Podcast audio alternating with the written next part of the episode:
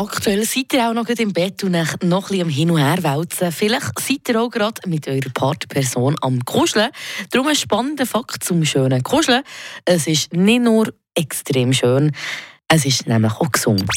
Eine Portion Wissen für einen starken Tag. Schlauere Tag mit Radio FR.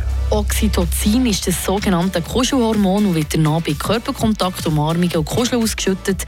Es wird hauptsächlich im Hirn freigesetzt und beeinflusst die Bindung zwischen den zwei Menschen.